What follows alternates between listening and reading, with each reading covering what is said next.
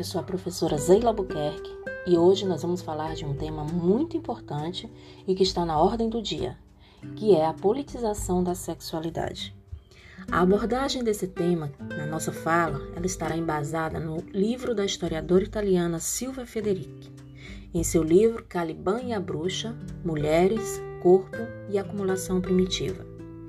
Neste livro, ela investiga o que houve com as mulheres durante a lenta e gradual instalação do capitalismo e que coloca a caça às bruxas como grande evento responsável por aniquilar a participação, a força e a resistência femininas, que até então eram comuns nas comunidades praticamente do mundo inteiro.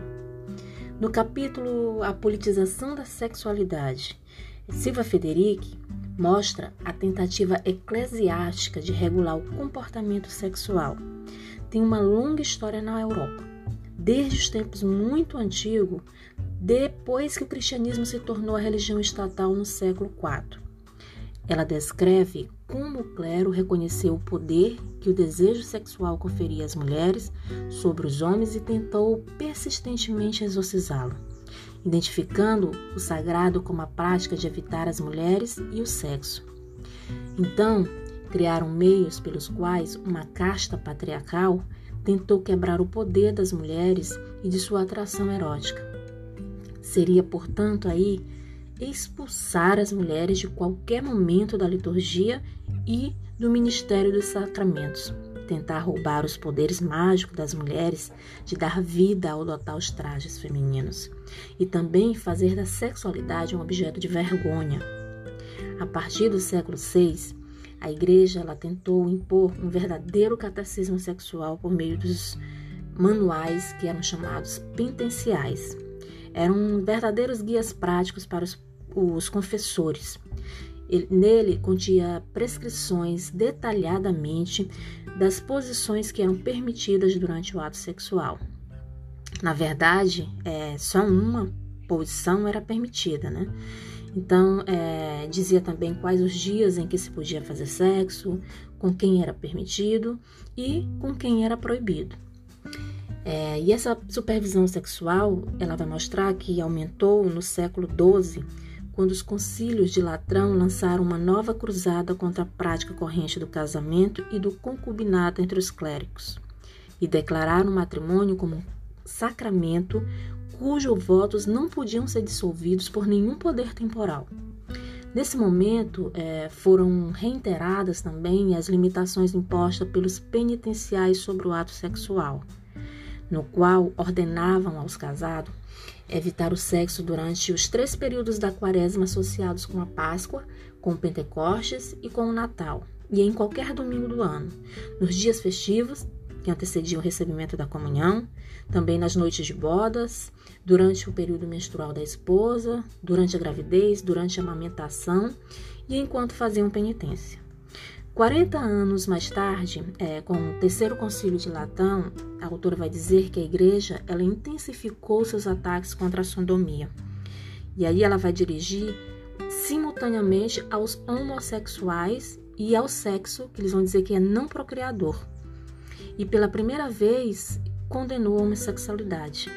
Segundo a igreja, a homossexualidade ela seria uma incontinência que vai contra a natureza. Com isso, né, com essa adoção dessa legislação repressiva, a sexualidade ela foi completamente politizada. Dessa forma, já no século XII, é, pode-se ver a igreja não somente espiando os dormitórios de seu rebanho, como também fazendo da sexualidade uma questão de Estado. Então, a partir desse breve passeio que nós acabamos de fazer pela história da politização da sexualidade, é, eu gostaria de abordar um terrível caso da menina de 10 anos que foi vítima de seguidos estupros realizados pelo tio de 33 anos, lá no estado do Espírito Santo e que repercutiu bastante esta semana. É, este caso ele é um exemplo de como a sexualidade ela tem cada vez mais se tornado uma questão presente nos discursos religiosos do nosso país, sobretudo neste tempo de ascensão da extrema-direita, com a eleição do governo conservador de cunho neofascista do Bolsonaro. presenciar uma criança de 10 anos que é abusada desde os 6 ser criminalizada por encerrar uma gravidez que é resultante de um estupro e que sua vida está em perigo, nos dá uma noção de como o fundamentalismo religioso está avançando em nosso país. A menina, ela não precisou só viajar para outro estado para poder fazer valer o seu direito a um aborto, um aborto que é legal, que é previsto na legislação. Ela também teve que se esconder no porta-malas de um carro para entrar no hospital enquanto um médico e o diretor do hospital atraía para o portão principal um grupo religioso fundamentalista comandado por deputados estaduais, vereadores e manifestantes conservadores de extrema direita que protestavam em frente ao local contra a legalização a realização legal do aborto. O grupo religioso, ele não só protestou, ele ajoelhou e cantou em frente à unidade de saúde. De braços dados, eles chamaram o médico responsável pelo procedimento de assassino. É, grupos cristãos, eles vêm lutando há anos contra as leis do aborto.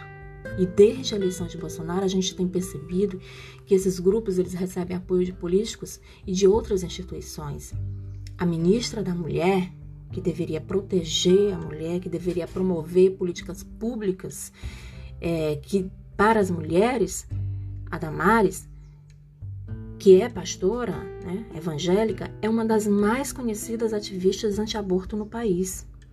E aí, recentemente, nós vimos que a ministra, ao criticar em uma rede social a decisão do judiciário que permitiu o aborto, ela deu luz verde para uma verdadeira caça às bruxas, como nos mostra o livro de Silva Federici, Caliban e as Bruxas. Né? Só que uma caça às bruxas em pleno século XXI.